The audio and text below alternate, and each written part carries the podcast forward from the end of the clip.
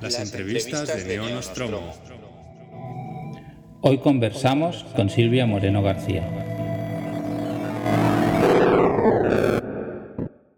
Bueno, bienvenidos a todos. Eh, volvemos a hacer un capítulo de conversaciones, ¿no? En esta ocasión nos hace mucha ilusión charlar con Silvia Moreno García, una escritora muy interesante que pronto creo va a dar que hablar en nuestro país gracias a la traducción de tres de sus novelas. Ya iremos hablando de ellas a lo largo de la entrevista. Eh, en nuestro último capítulo, el 39, le dedicamos una reseña al último libro que ha publicado en inglés, Mexican Gothic. Ah, es una obra que está escrita en inglés, como decimos, pero Silvia es de origen mexicano, por eso podemos pues, entrevistarla aquí, habla español perfectamente con lo que ah, y es mexicano, como es el contexto de la mayoría de sus títulos. Además de escribir novelas cercanas al terror y a lo extraño, ha tenido una actividad muy intensa como editora y como escritora de relatos. Le estamos muy agradecidos de que haya aceptado esta invitación a participar en Neonostromo y esperemos que disfrutéis de esta conversación tanto como pensamos hacerlo nosotros. Bienvenida Silvia y gracias por estar aquí. Hola, muchas gracias. Muy bien, pues vamos a, por la primera pregunta. Ah, uno de los aspectos interesantes, me parece a mí, de Mexican Gothic es cómo usa las convenciones de la novela gótica y cómo los adapta a, un nuevo contexto cultural, ¿no? Un contexto que no es el habitual en la, en la novela gótica. ¿De dónde surge la idea de coger estas convenciones y adaptarlas a tu entorno? Ah, sí. Eh, He leído muchísimas novelas góticas del siglo XIX y también de los años 60 y 70 cuando empezaron a salir en paperback nuevas, nuevas ediciones y nuevos libros. Entonces he estado mm, como muy empapada en ese tipo de, de, ficción. Um, al mismo tiempo, cuando yo estaba creciendo en México, había unas películas de un director que se llamaba Carlos Enrique Taboada y eran, eh, fue un ciclo de cuatro películas góticas. Y estaban situadas obviamente en México porque el cineasta era mexicano. Y, y, al mismo tiempo eran películas góticas que era una es algo bastante extraño para alguien que piensa en términos del cine de terror mexicano. Normalmente piensan en cosas como los luchadores, el santo, cosas de ese estilo. Ah, y sin embargo existe este, este ciclo de, cine. es, esta manera de, tomar em, elementos eh, góticos y, ubicarlos en, en México. Me, es algo que me pareció interesante por, por varios años y cuando estaba pensando en la siguiente novela que, en la que iba a trabajar, eh, dos, dos, cosas pasaron. Una, ah, yo había ido a Real del Monte, que es, una, es un pueblo en, en el centro de México, en, el estado de Hidalgo. Es un pueblo que fue pueblo minero y es un pueblo que fue un pueblo británico. Llegaron los ingleses, eh, empezaron a, a tratar de extraer la plata de ahí y entonces se formó como esta pequeña colonia británica que existió ahí. Y entonces le dicen el pequeño Cornwall a esta ciudad. Y entonces eh, había pensado en este pueblo durante varios años porque tiene estos aspectos de, británicos en medio de México y había querido usarlo en algo. Y entonces sucedió que pensé, bueno, ¿por qué no combino eh, este pueblo británico que estaba en medio de, de México y la cuestión de la minería con una novela gótica. Y estaba pensando específicamente en el, trabajo de Tabuada que, había, que él había hecho en cine y pensé, puedo hacer algo similar a lo que Tabuada estaba haciendo en cine, pero en literatura. Y así fue como hice más o menos Mexican Gothic. Entonces es el impulso de, de crear una historia gótica en México y al mismo tiempo está basado en en la historia real de la región. Muy bien. Hay algunos de los elementos que salen en el libro que yo pienso que sin saber mucho de literaturas, todo el mundo asociamos con la, con la novela gótica, ¿no? Con las historias góticas. La casa, más o menos, pues con connotaciones de encantada, la chica en problemas, el, sale incluso del cementerio. ¿Qué elementos, digamos, de esta tradición tú querías conservar y cómo se transforman o cómo cambian al trasladarlos pues, a un entorno diferente, a un entorno que digamos que no le es el propio. Tenía una larga lista de elementos góticos que quería abordar y traté de meter la mayor parte de los que pude. porque como mencionas, hay, ciertas cosas que, aparecen frecuentemente en la literatura gótica. Uno está ubicado en un lugar que está lejano, eh, está ubicado en el pasado, ah, hay lluvia, tormentas, ese, ese, tipo de expresiones de la naturaleza, hay un hombre misterioso, etcétera, etcétera. Entonces, traté, tenía una lista enorme de todas lo que los académicos consideran elementos de la literatura gótica y estaba tratando de, ahora sí, de hacer un licuado, de meter todo lo que pudiera ahí y después este, hacerlo funcionar en un contexto, en un contexto diferente. Pero sí, había momentos en los que pensé, es demasiado, pero luego dije, no, porque la literatura gótica es una literatura de excesos. Es una literatura en la que las cosas no son así como que es un castillo que tiene una telaraña, es un castillo que tiene un montón de telarañas y todo lo demás. Entonces, eh, tratar de evocar ese, mm, esa saturación que te da la literatura gótica era, era importante. Al mismo tiempo, ah, cambiando el contexto y el entorno y especialmente cambiando el personaje, convirtiéndolo en una mujer joven de buena familia que está estudiando antropología, pensé que modificaba lo suficientemente estos elementos clásicos de manera que cualquier persona que hubiera leído libros góticos y le gustaran los pudiera reconocer y pudiera decir, ah, sí, yo sé de dónde viene eso, sin embargo, no sería exactamente lo mismo que habían visto anteriormente. Habría como que un, ligero cambio, de manera que no dijeras, ah, sí, yo, yo he visto esto ya mil veces, oh, yo he visto esto, pero esto es un poco diferente.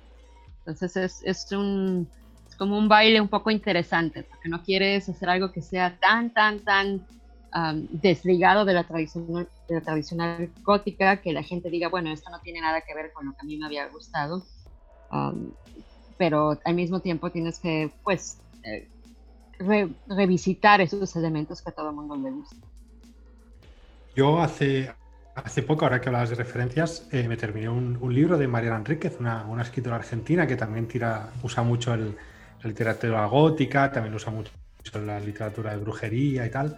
Y me preguntaban, mientras eh, hablábamos en la entrevista, cómo ha sido el proceso de documentación de la novela, porque hace poco acabas de mencionar un referente, ¿no? una, una, una referencia cinematográfica, y me preguntaba eso, que si habías leído libros eh, de literatura gótica antes, o si has, te has documentado, has tirado de biblioteca, o, o, has hecho alguna maratón de películas para, para eso, rescatar todos esos elementos de los que hablabas ahora que son tan, tan, tan góticos, ¿no? Eh, he leído literatura gótica y literatura, de terror toda mi vida. Entonces, el primer escritor de terror que leí fue Edgar Allan Poe, ¿no? Y después leí Lovecraft. Y, y pues Edgar Allan Poe eh, tiene clásicos como La caída de la casa de Usher y el, poema El Cuervo y, y todo lo demás. Um, entonces leí desde que era joven literatura gótica. Cuando estaba preparando este libro, fui y leí algunas cosas, bueno, releí algunas cosas que ya había leído o leí algunos volúmenes que no había, ah, que no había leído anterior, anteriormente. Y también leí ah, um, como papeles académicos, entonces análisis de literatura, que ya había leído yo anteriormente, pero no, no tanto, sino no mucho así. Entonces, hay estudios de la literatura gótica del siglo XIX bastante, entonces libros acerca de análisis de ciertos autores y de, ciertas cosas, y entonces fui y estuve leyendo, ah, ahora sí que la, cuestión académica, ¿no? los análisis del texto en lugar de solamente el texto, pero también fui y leí solamente el texto, entonces, este, o, o partes de por ejemplo, yo ya había leído The Haunting of Hill House de Shirley Jackson hace muchos años y me había gustado mucho, lo tengo en mi, biblioteca, entonces leí unas partes um, y tenía muchos otros libros este, que, uh, que podía utilizar para, eso, incluyendo Poe y, y otro tipo de autores. Pero en términos de cine, las películas de Tabuada son muy difíciles de conseguir y por lo tanto estaba solamente recordando lo que yo recordaba de Tabuada. es más bien mi imaginación de, de Tabuada. Eh, vi algunos giallos que son más fáciles de, conseguir esos italianos, entonces eh, Suspiria y ese tipo de, películas sí fueron, son más sencillas de, ver, por, o por lo menos de ver ciertos clips. Pero Tabuada es increíblemente difícil de, obtener. Yo sí estuve, como digo, marinándome en literatura gótica por un, por un buen rato, pero también yo ya había, toda mi vida he estado leyendo ese, ese tipo de, ese tipo de libros. Entonces fue más bien buscar las cosas que no había leído y algunos releer. Y lo que no había leído realmente es que yo casi nunca me ha gustado la literatura gótica romántica, entonces esa sí no la había leído mucho, e, entonces me fui a buscar este, ah, libros de, de, ese corte y, realmente pues eh, así mucho que me agradaron, mm, no, pero sí los, sí los estuve leyendo así Ah, compré un montón de, libros y dije, bueno, a ver qué, es lo que hay aquí. Y, esas son las, ah, las historias más en las que llega la, chica que va a cuidar, no sé, es una nana o algo así y va a cuidar a, los hijos de, un señor en un castillo y luego se enamoran y todo lo demás, ¿no? Como, como Jane Eyre, ¿no? E, ese tipo también leí, pero a mí siempre me gustaron más las más las, sangrientas desde que era joven, nunca me gustó Cumbres Borrascosas ni eso así. Entonces yo siempre quería que alguien se muriera y, pues no, entonces de joven nunca me gustaron Jane Eyre ni esa, pero haciendo esto sí, sí me leí varias y, pues mi opinión sigue siendo que alguien se debe de morir en estos sitios, pero bueno. Genial, tenía una, una pequeña pregunta también, eh, siguiendo el hilo. ¿eh? Em, yo, yo, soy muy consciente que te gusta escribir un poco de todo lo que llamamos en, en español, le llamamos friki, en inglés sería geek, ¿no? Terror, ciencia ficción, fantasía, mitología, folclore y tal. Pero tengo la cierta sensación que, que, aunque sé que no vives en México, desde México y desde Latinoamérica se está escribiendo mucha literatura gótica contemporánea. Un ejemplo es Una cita con la Lady de Mateo García Lizondo, autor de México, o Mala Sangre de, Michelle Roche, aunque ella es de, Caracas, de Venezuela. Entonces me preguntaba si eres consciente de esta, eh, no voy a llamarlo moda, pero sí como, no sé, como, como este, este interés por la literatura de terror gótica que hay en Latinoamérica y especialmente yo diría en México, o es algo que también ocurre en, la literatura anglosajona, porque no, no sé si lees literatura de, en, castellano o en, en español, o si es algo que también pasa allá arriba, en Estados Unidos y en Canadá. Sí, casi no leo en español porque es muy difícil de obtener en, Canadá, donde yo vivo.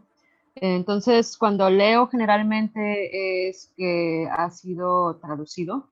Entonces, por ejemplo, em, leí recientemente una novela de ciencia ficción que es de una autora que creo que es de Argentina originalmente y aquí le pusieron Tender is the Flesh. Eh, no, no, no, estoy segura de cómo, le hubieran, creo que le pusieron cuerpo exquisito en, el original, no, no recuerdo, pero esa llegó a, para acá, para, para reseña, para, porque a veces reseño libros para el Washington Post. Soy columnista del Washington Post. Y entonces normalmente lo que a mí me llega es este, solamente si ha sido traducido, porque a veces no, no lo puedes obtener aquí en ninguna librería o es muy difícil, es muy caro para importar, ¿no? Entonces, este, generalmente, pues no, no puedo a menos que sea una editorial más pequeña, a veces ellos sí puedes obtener por Amazon o algo así, leer ciertos textos, pero normalmente no. Así es como he leído Alberto Chimal, que es mexicano. Es, ha sido, bueno, no, él nunca ha publicado en, inglés, y sin embargo lo he leído porque me, ha llegado de alguna manera, pero normalmente no. Tengo una idea a veces de lo que está sucediendo en Latinoamérica leyendo reseñas de otras cosas, periódicos y así, pero muchas veces no tengo la experiencia directa, sino que tengo que esperar a que se traduzca algo. En, en Canadá y en Estados Unidos la literatura gótica dejó de ser de moda por muchísimos años, como dije, en los 60s y los 70s hubo una, fue el auge, fue cuando escritores como Victoria Holt estaban haciendo su carrera y sacaban un libro cada año y, había editoriales dedicadas nada más a lo, a lo gótico. Fue muy popular, fue como antes de que hubiera novelas de romance, como los que conocemos modernamente, había literatura gótica para las mujeres. Era como la literatura de supermercado. la comprabas igual que comprabas un refresco. Y luego eso ya dejó de ser popular. y entonces eh, no ha sido popular por muchísimos años. Eh, no, no había visto yo literatura gótica en, en, números grandes nunca, pero este año me di cuenta de que salieron otras novelas góticas más o menos al mismo tiempo a, la que salió la mía. Entonces, en coincidencia, hay una que se llama Catherine House, que está ubicada en una universidad que es así como Harvard y algo raro está pasando y, otro, y otra que se llamaba The Ancestors, que creo que es una mujer que va a Italia a visitar a sus parientes en Italia y cosas así. Entonces yo no había visto este tipo de literatura de manera comercial grande en muchos, muchísimos años y yo leo mucha literatura de terror y no ha sido para nada común. Este año parece ser que se está volviendo algo más común. No creo que vaya a ser un digamos, no creo que vaya a haber muchísimas más, pero sí hubo, ahora sí que mm, como más de media docena este año.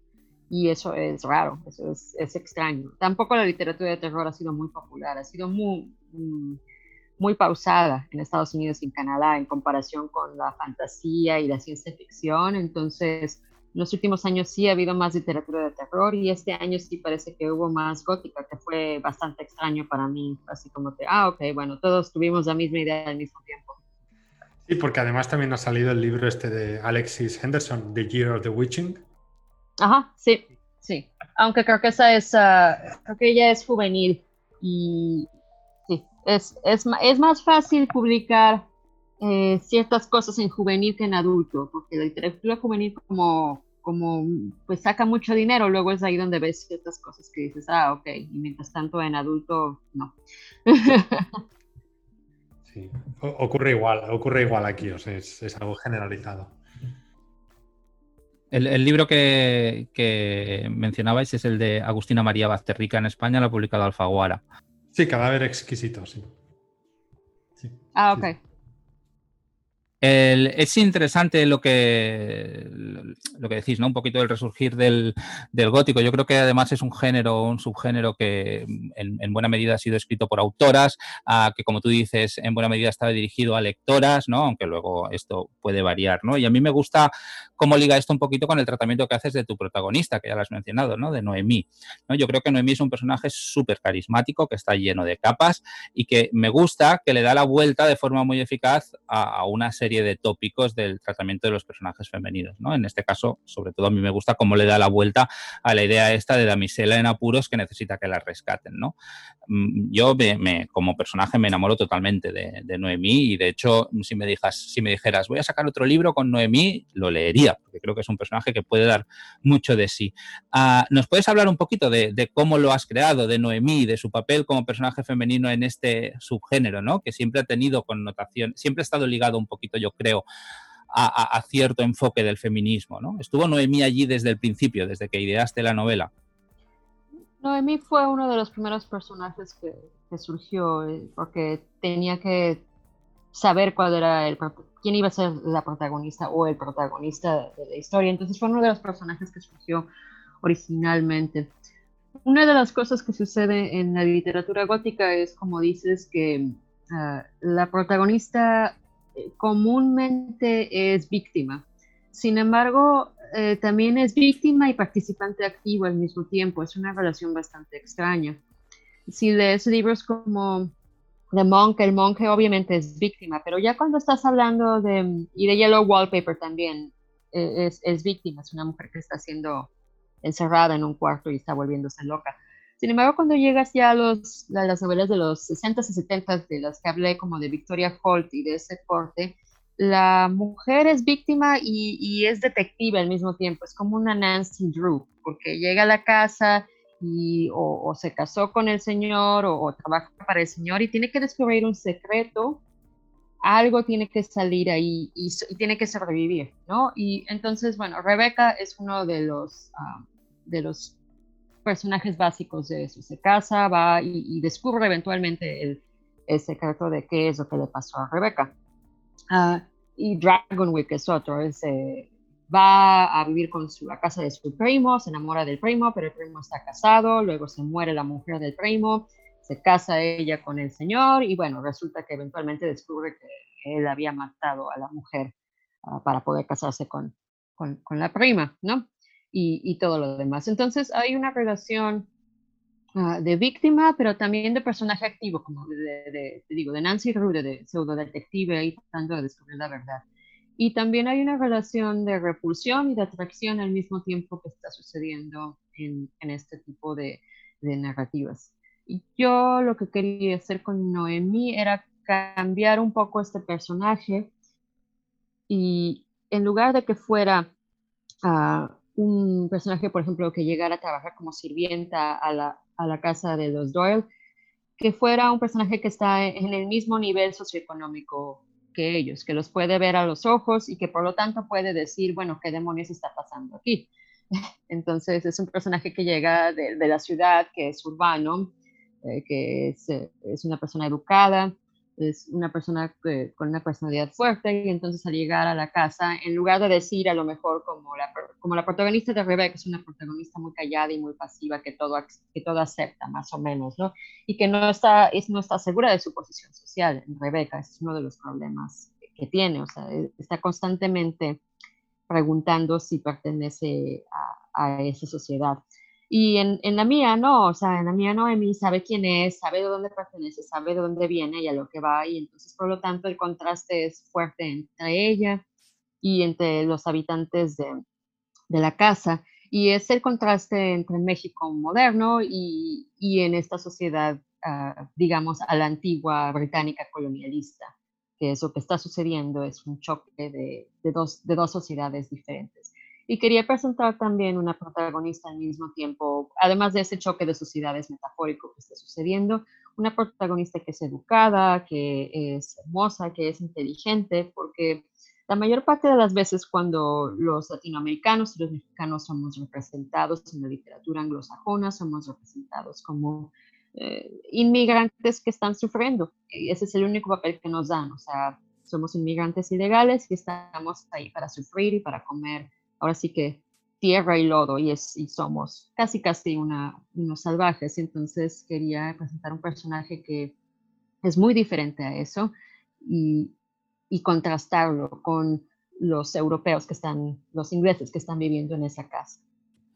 Eso sí que es algo que yo creo que es interesante en tu novela y que sí que es una, digamos, una aportación que, que, al menos hasta donde llega mi conocimiento, y me podría equivocar, no estaba en la tradición gótica, ¿no? Que es este enfoque un poco de literatura, si quieres, postcolonial, o sea, una crítica a, a este enfoque del colonialismo que, bueno, que es una aportación genuina, yo creo, de, de, de tu novela, con las connotaciones estas de incluso de eugenesia, según como lo mires, ¿no? Tampoco quiero entrar mucho en este tema por no hacer spoilers, pero eh,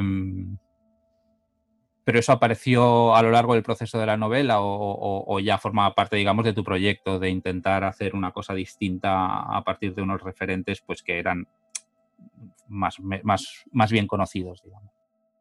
La idea de la colonización me ha seguido por varios libros, sin, sin intentarlo, sin estar pensando, diciendo, bueno, voy a escribir algo acerca de la colonia y la postcolonia simplemente me ha seguido ya por varios libros. Creo que es una cosa que es difícil de ignorar.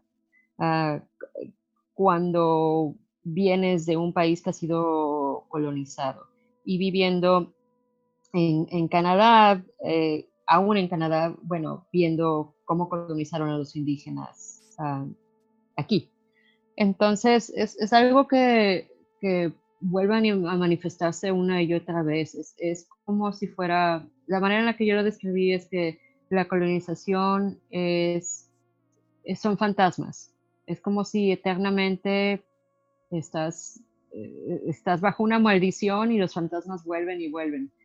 Eh, no lo puedes, no te puedes, no lo puedes olvidar. Es algo que, es algo que te vuelve de, nuevo atacar los pensamientos. Y por ejemplo, en México, en, en, esta, en este pueblo, en Real del Monte, pues e, es un pueblo inglés y, es muy lindo, digo, tiene un cementerio inglés muy lindo, está ubicado en las montañas, tiene una arquitectura muy, muy interesante. Al mismo tiempo, sucedieron cosas horribles en esa región para poder extraer la plata, ¿ya? O sea, muchas personas murieron para poder extraer esa plata que se iba a llevar a Europa de nuevo. Y al mismo tiempo que salió mi libro de Mexican Gothic, por casualidad, no lo sabía yo, salió otro libro eh, de Yuri Herrera, que también es un escritor mexicano, de Hidalgo, de la región de en, en mi novela Mexican Gothic. El libro se llama en inglés A Silent Fury, no sé cómo se llamaba en español, pero lo tradujeron. Y es acerca de la misma región que yo estoy manejando y de la mina del Bordo, que, que mi familia es de esa región, entonces por eso yo la conocía en la que hubo un accidente horrible en los años 20 o 30. Más de 70 mineros mexicanos fueron cocinados vivos. Básicamente hubo un, hubo un fuego en la mina y cerraron para que no pudiera subir nadie más a la superficie, para que no se esparciera el fuego. Entonces murieron cocinados 70 mineros mexicanos y después de ese fuego lanzaron todos los cuerpos a una fosa común. Entonces, eso fue algo que sucedió en México hace menos de 100 años, o más o menos 100 años, y fue algo real. Eso es una de las atrocidades que sucedieron. Hubo muchas otras. Y, es algo que, te sigue. Entonces, si eres, si tienes, si tienes familia en Hidalgo o algo así, oías historias de, la, de la mina del gordo, de lo que pasó ahí. Y eso es, pues, es colonización y poscolonización. Esa mina era de intereses estadounidenses, si no me equivoco. Y hoy en día sigue habiendo minas y siguen habiendo explotación de los, de los locales. Entonces es como un ciclo eterno de sufrimiento lo, lo, que, lo que sucede. Y por eso creo que aparece mucho la, cuestión de la colonización y de la poscolonización y lo que pasa después de que las personas se van y realmente no se van. ¿Qué es lo que te dejan? El legado que te dejan detrás. Ah, también aquí donde yo vivo, en, Canadá, en Vancouver, había una mina que era de cobre, una de las minas más importantes de, de todo el mundo de producción de cobre. Y pues esa, el territorio en el que estaban, antes era territorio indígena, después ya no es territorio indígena, y están procesando el cobre y entonces salen mucho material que, que es tóxico, obviamente, y que está, está siendo desaguado, está saliendo a ríos y lagos de la región y está envenenándolo. Todavía tenemos problemas, aunque, aunque trataron de limpiar después de que la mina cerró en los años 70 y 80, aún tenemos problemas ecológicos por, lo, por, ese, por esa mina del cobre. Bueno, si sabes algo de la región y de los indígenas de Canadá, sabes que para ellos es muy importante, por ejemplo, la pesca. Entonces te puedes imaginar el apocalipsis ecológico que ocurrió cuando esa mina se abrió y cuando empezó a salir todo ese tipo de basura hacia las vías acuáticas. Y eso es pues un legado de la colonización y de la poscolonización y de utilizar los recursos sin pensar para nada en las personas que viven en la región, y lo que es bueno para, para todos nosotros, en esa actitud egoísta de simplemente yo veo lo que quiero y lo tomo.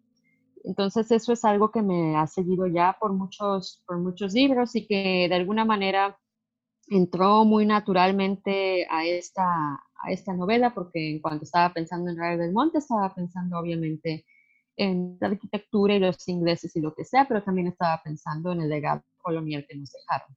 Em, solo por, añadir un título informativo, si os interesa el título de Yuri Herrera que, ha mencionado Silvia, se llama El incendio de la mina del Bordo y está publicado en Periférica. Em, yo de hecho me lo he apuntado porque me interesa mucho leérmelo, así que así ya lo tenéis de referencia.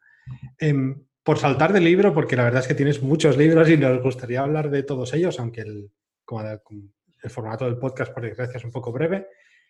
Quería hacerte una pregunta al menos de, otro de tus libros que, a mí me gustó, que es Gods of Jade and Shadow. Es una, bueno, podríamos escribirla, corrígeme si me equivoco, por favor, una novela sobre mitología azteca y que en ocasiones, o al menos esta sensación tuve yo cuando me lo leí, parece incluso un retelling, eh, o a trozos, un retelling del Popol Vuh, ¿no? El, libro este de, que se conserva de los, de los dioses, de los dioses de la muerte, del inframundo azteca, de Xibalba y tal. Pero además esta, esta novela me sorprendió porque está ambientada en los años 20, en 1920.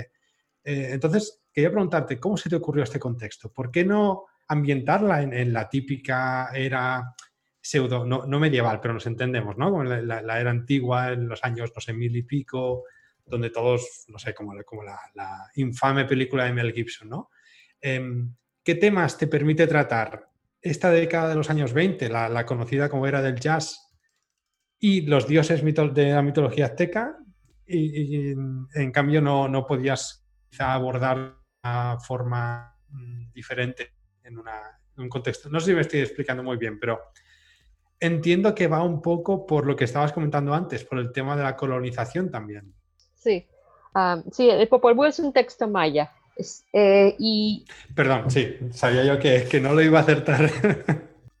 en el personaje que aparece en Gods of Jade and Shadow es un personaje que está en medio de una transformación y la transformación es uno de los elementos de la novela. Y, la dualidad es uno de los elementos de la novela, pero la transformación es también una, una de las cosas que suceden durante la novela.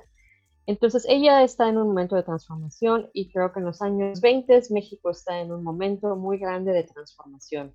Es, acaba de terminar la Revolución Mexicana, que duró 10 años, y estamos más o menos en la etapa de la guerra cristera, pero al mismo tiempo está eh, la era del jazz y están cambiando muchas cosas rápidamente en otras partes del mundo, pero también en México.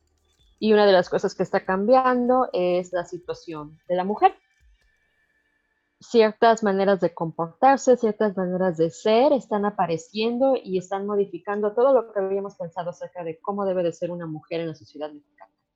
Y va a seguir habiendo conflictos acerca de eso por muchos años más. Pero este es un momento en el que se están enfrentando ciertas fuerzas y por lo tanto me pareció que como es un enfrentamiento de ciertas fuerzas a nivel nacional, a nivel de construcción de lo que, es una mujer y cómo se, debe de, cómo se debe de comportar, que también servía para ser una confrontación de otro tipo, una confrontación mitológica. Y una, pregunta por curiosidad, porque antes de preparar esta entrevista me he estado leyendo otras entrevistas que, te han hecho y en una comentas que el personaje principal, Casiopeya, está inspirado en tu bisabuela, que sería Great Grandmother. Esto, esto es cierto porque me ha parecido algo muy, no sé, muy adorable, muy, no sé, me, ha gustado mucho la referencia. Sí, sí, yo quería contar también uh, como contar una, una, historia que le hubiera gustado a mi bisabuela, una historia en la que ella hubiera podido ser la, la heroína de, del cuento. Entonces mi bisabuela fue una mujer que trabajaba de mucama y no sabía leer ni escribir, eso es lo que nunca pudo leer ni escribir. Sin embargo, me contaba historias, historias de su pueblo, historias de folclore y todo ese tipo de cuentos fue lo que es la razón por la que soy una escritora, fueron esos cuentos. Y yo quería darle a ella la oportunidad de una aventura que nunca tuvo, porque como digo, ella se pasó toda la vida lavando pisos y, lavando platos, trabajando para otras personas, y nunca tuvo la oportunidad de tener ninguna aventura fantástica. Entonces quería enviar un personaje que tuviera la capacidad de esa, de esa aventura fantástica y entonces, por lo tanto, Cassiopeia Thun es una mujer que es ah, de, bueno, de ascendencia indígena, su padre fue un hombre maya, eh, su madre es una mujer blanca, entonces, es una mujer mestiza y que ha sido tratada básicamente como una sirvienta toda su, ah, toda su vida y después escapa y se va a la aventura. Y entonces, pues como mi abuela nunca escapó ni se fue a la aventura, creo que esta era una oportunidad de darle si hubiera podido leer el cuento, le hubiera gustado mucho. Le hubiera dicho que sí, eso estaba muy bien hecho. Genial. Gracias por, compartir la, anécdota personal. Yo, uno de los últimos libros que he leído, y también en parte, bueno, porque ya te digo, me gusta tanto Mexican Gothic que quería leer más tuyo, pues fue a tu primera novela, Signal to Noise. Es una novela que me ha gustado mucho y que además yo creo que se yo soy profesor de instituto y es un razonamiento que tiendo a hacer, ¿no? que se podría leer en clave juvenil. es una novela que yo les, les dejaría leer a mis estudiantes pensando que les gustaría. Es tu primera novela y tiene una idea que a mí me gusta mucho, ¿no? que es que pueden hacer magia, sortilegios a partir de las canciones personalmente a mí me hace mucha gracia que muchas de las canciones ah, que utilizan son canciones de los 80 que en España se escuchaban mucho cuando yo era más joven y que, y lo cual todas me son familiares, ¿no? Y eso como, a nivel de mi lectura individual, pues le da un, valor añadido o lo hace aún más divertido. Y aún más divertido es cuando recurres al catalán, tanto Alex como yo somos eh, catalanes para, bueno, me, me, pilló totalmente por sorpresa. De golpe uno de los protagonistas ah, hace una especie de insulto en catalán y además se dice, oh, pero si esto lo estás diciendo en catalán y me hizo muchísima gracia. Yo creo que es una novela con muy buenas ideas, muy original y que da mucho de sí, o sea, que se puede leer con muchas claves de, eh, de lectura diferentes. Tengo mucha curiosidad por saber cómo se te ocurrió la idea de la novela y, aunque sea un poco anecdótico, ¿cómo elegiste las canciones que los protagonistas usaban como fuente de poder? ¿Por qué esas canciones y no otras? Ah, sí. Ah, pues mis padres ambos trabajaban en radio y mi abuelo también trabajaba en radio, era locutor y mis padres también fueron locutores. Entonces yo crecí en cabinas de radio toda mi vida, desde que, desde que era joven. Y entonces la música era una parte básica y muy importante de nuestra vida. Mi padre tenía muchos discos, primero en vinil y ya después cuando empezaron a salir los discos compactos en disco, en disco compacto. Entonces eso era una cosa básica y teníamos de todo, no solamente eh, rock en español, que en esa época, en los 80 pues estaba teniendo un momento bastante grande, ah, y, sino también anglosajón y todo tipo de cosas, y música clásica y jazz escuchábamos en la casa todo el tiempo. Entonces la música siempre fue muy importante para, para nosotros y quería escribir algo acerca de, de eso, inspirado por, por, la radio y por, mi juventud. Y luego lo que pasó es que cuando estaba haciendo la lista de las canciones tenía una lista enorme, ¿no? Y, y tenía de todo. Y pues este, Em, empecé a, hacerla más pequeña y más pequeña hasta, hasta que quedó en, en, en, la forma en la que la ves en, en el libro.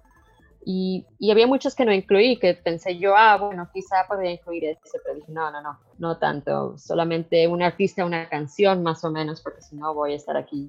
Miguel Bosé tiene muchas canciones, puedes poner muchísimas canciones de Miguel Bosé, igual puedes poner muchísimas canciones de Elvis Presley, solamente una por cada artista y, aparecen ahí. Y había ciertas canciones que, no sé, me llamaron mucho la atención cuando yo las oí la primera vez y cuando estaba hablando con, ah, con mi padre acerca de este libro, con el cual no me llevo muy bien, mi relación es básicamente como en la novela, no nos llevamos bien para nada.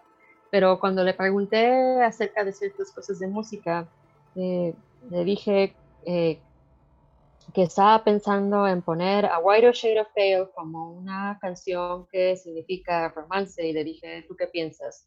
Porque realmente no es una canción que, tiene, que dice nada de romance en la, en la letra. Y él me dijo, bueno, la, la, canción nunca es lo que dice la letra, sino es lo que sientes, ¿no? Entonces, pues sí la puedes usar como una canción romántica si tú quieres. Y me pareció que eso era muy cierto, que siempre que no es, que cuando se trata de música, la música no es lo que dice exactamente la letra, sino, lo que sientes en el momento en el que la escuchaste. Y como que te lleva al pasado, porque si hubo una canción que escuchabas con alguien que amabas, entonces la canción como que se tiñe de amor. Y si hubo una canción que escuchaba, que por ejemplo escuchaban tus padres cuando eras niño, se, se inscribe de la nostalgia de cuando eras niño. Entonces la música es como que te, como una máquina del tiempo al mismo tiempo y algo que lleva muchas otras cosas, además de la letra y, y el son de, de, la música en el momento, como que lleva otros pedacitos de ti que se, que se pegan a la, a la, canción. Entonces, esa fue una de las cosas en las que pensé, oh, no, sí tiene razón, la, música es, es más que la letra y, y que los acordes. Sí, yo quería, em, ya para, para, encauzar el final de la entrevista, como ya hemos comentado al principio, y, de hecho tú misma has anunciado en, Twitter, se van a publicar tres de tus libros en, español, en castellano, eh, por lo menos en una editorial española, eh, es decir, de España. Supongo que también llegaron a Latinoamérica, como suele pasar con las traducciones, pero, pero bueno. Quería preguntarte si nos puedes decir, porque a lo mejor no, qué títulos son y, en caso de que puedas, explicarnos un poquito sobre estos tres títulos, muy pocos, solo como unos detalles, para ver qué, nos espera de, tus obras. Sí.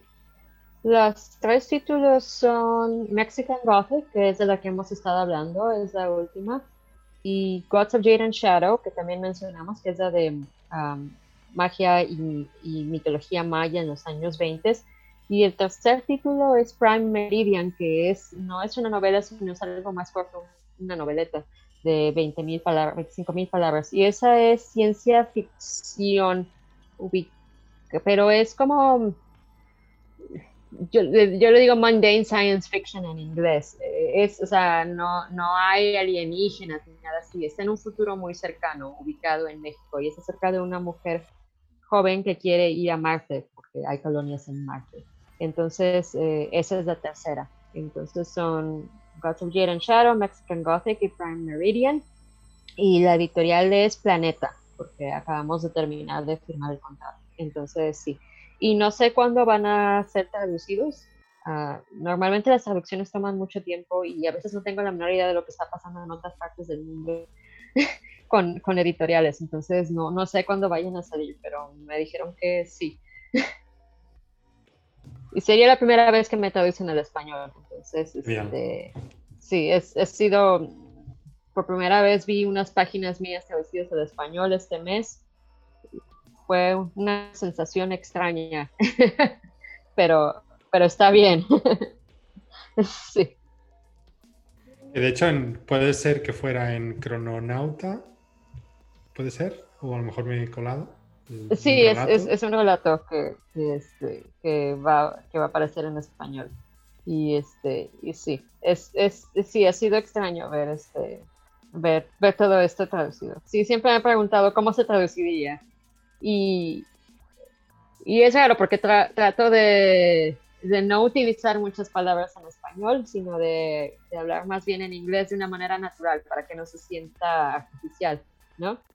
Y tratando de mantener las, las construcciones, pues, que no se sientan así como que, ah, esto es español, pero traducido al inglés. Este, y ahora al, al, ver lo contrario, sí es, sí es un poco interesante y este, Claro, porque no suele, no suele ser el caso que un autor traducido pueda leer su obra traducida. Es decir, es un, es un caso peculiar. Normalmente son autores eso, pues de otro idioma que no, no saben leer el idioma al que les han traducido, así que debe ser una experiencia muy, muy peculiar. Muy bien, yo tenía curiosidad también, porque sé que has trabajado mucho como editora, has colaborado con La Vitidar, que en español también eh, pues, ha sido leído y ha sido, o sea, ha sido traducido y, le conocemos uh, un poquito, y que has tenido una actividad importante como divulgadora del género no anglosajón, ¿no? Dentro de este movimiento de intentar dar a conocer autores que no son, digamos, los habituales en el mundo anglosajón. Uh, y específicamente ha sido publicando una serie de antologías con diferentes eh, enfoques dentro del universo Lovecraftiano. ¿De dónde surge ese interés? Sobre todo, ¿cómo influye tu interés por divulgar la literatura fantástica multicultural con los ya conocidos uh, prejuicios de Lovecraft, ¿no? Relacionados con la raza, con la, bueno, con la, con la eugenesia, que antes he hablado también, ¿no? ¿Cómo, cómo, cómo, cómo cómo combinas estas dos, no contradicciones tuyas, ¿eh? pero, pero eh, esta, este origen, llamémosle problemático, pero con muchas comillas, del material fuente con el uso que le das luego.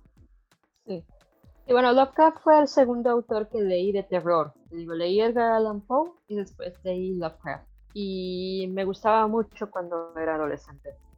Eh, y estaba, hice una entrevista con Victor Laval recientemente, que es un autor africano-americano y que ha escrito un libro que se llamaba The Ballad of Black Tom y está basado en, un cuento de H.P. Lovecraft. Y bueno, obviamente, pues Victor es, es africano-americano, o sea, no es un hombre blanco. Y los dos coincidimos en que ambos tuvimos la misma experiencia leyendo a Lovecraft, extrañamente, aunque él es estadounidense y yo soy mexicana. Ambos lo leímos cuando éramos adolescentes y ambos nos identificamos mucho con Lovecraft porque tenía una sensación de soledad y de que no, como que no funcionaba en el mundo y, nosotros sentíamos lo mismo, como que había, como que no encajábamos en la sociedad.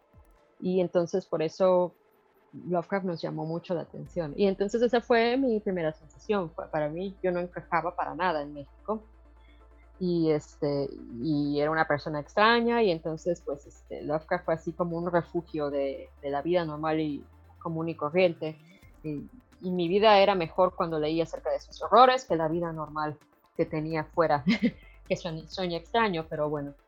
Y pero entonces Víctor también tuvo la misma experiencia que yo y pensé, bueno, ¿qué es eso? y creo que sí, es eso, porque otro como que no encaja en su sociedad. Y es una, por eso es probablemente la razón por la que es tan racista. Es porque creo que pues como que no, no, no encuentra la manera de, de, funcionar adecuadamente en esta sociedad, se siente inadecuado, ah, se siente solo, probablemente está muy deprimido. Sabemos que muere en pobreza y hay periodos en los que pues no tiene casi nada de dinero, está comiendo latas de frijoles que ya han de tener botulismo adentro porque ya, ya expiraron. Y entonces es un hombre que tiene una vida pues pues muy triste y yo creo que por, por, por eso es, bueno, una de las razones por las cuales está tan, tan racista es por eso, porque realmente tiene una existencia deprimente. Pero por otra parte, cuando yo he hablado con, otro, con mujeres y con personas de color y, y con personas como Víctor, tenemos esa conexión en la que pues leímos Lovecraft, nos gustaron muchas cosas de él y, y dijimos pues bueno, Lovecraft no era perfecto, sin embargo sus obras son interesantes y ¿por qué tenemos que negarnos, digamos, eh, el placer de leer sus obras simplemente porque él no era una persona muy agradable? Muchas obras son sirven de inspiración. La literatura es una conversación eterna entre libros y autores vivos y muertos. Ha habido, no sé, 50 versiones o más de Hamlet en cine solamente sigue inspirando libros y novelas y de esa manera Lovecraft sigue inspirando libros y novelas, pero, pero no es así Lovecraft, él específicamente sigue inspirando, sino las obras que dejó, ¿no? Su, su legado, la mejor parte de Lovecraft fue que era una persona que le gustaba compartir y que cuando estaba en vida nunca dijo, ah, no, esta historia es mía, estos personajes son solamente míos, este libro es solamente mío, sino que le decía a los demás autores, utilízalo, utiliza el Necronomicon, utiliza mis personajes. Era muy generoso de esa manera. La mejor parte de Lovecraft era eso, era que era generoso. Creo que esa generosidad es la que nos atrae a los demás porque sentimos que es como un kit de Lego, que te podemos tomar los pedacitos y armar algo nuevo. Y eso es lo mejor que nos ha dejado.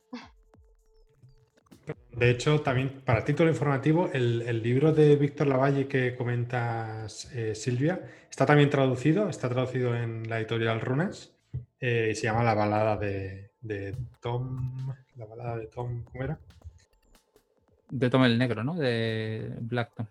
Creo que la, creo que la reseñamos en un episodio del podcast. Eh, la balada de Tom el Negro, correcto, sí, sí, sí. Em, por acabar la, entrevista, que la verdad es que me está gustando mucho, pero toca, toca terminarla, quería preguntarte así una pregunta muy sencilla, muy, muy, bueno, la típica pregunta por cerrar, que es, ¿nos puedes comentar en qué estás trabajando ahora mismo, en qué, estás escribiendo? Ah, mi siguiente novela que va a salir en el 2021 es una novela de una novela negra y está ubicada en 1971 en la Ciudad de México cuando hay un conflicto entre estudiantes que se están manifestando en contra del gobierno y el gobierno de la ciudad. Es un conflicto real, hay una masacre y después de eso es, yo manejo a dos personas que están buscando una mujer desaparecida. Y en el 2022 se va a publicar La hija de Dr. Moreau, que esa sí es una novela fantástica eh, y está ubicada en Yucatán en el siglo XIX. Pero mi siguiente novela de inmediato eh, no es fantástica, es novela negra. Este año, en febrero, publiqué mi primera novela negra sin elementos fantásticos. Se llama Untamed Shore. Entonces, es, no está conectada con esta segunda, pero estoy tratando de escribir ahora novelas negras también, y no solamente literatura fantástica. Entonces, no todo lo que haga va a salir dentro del género fantástico pero mi editorial mar es Penguin, Random House, entonces va a salir por dos editoriales diferentes estos libros, ah, porque uno es de género y otro no es de género. Y creo que la novela negra es lo que sí leo más frecuentemente, de hecho, de Latinoamérica y de España. Tienen ustedes un festival bastante grande de novela negra, al que nunca he ido, pero, pero sí, eh, creo que sí, eso es más lo que puedo, hablando de qué es lo que puedes consumir, eso es lo que más puedo consumir aquí, es más sencillo. Realmente, sí, literatura de fantasía y de ciencia ficción casi nunca logro, casi nunca, nunca logro encontrar en el idioma original, muy difícil. Tampoco es que se publique mucha, por desgracia. Eh, hay mucho más interés por la literatura traducida eh, en género fantástico que por la, por la nacional. Quizá la de terror, a lo mejor un poquito más, pero no. Es cierto que la novela negra.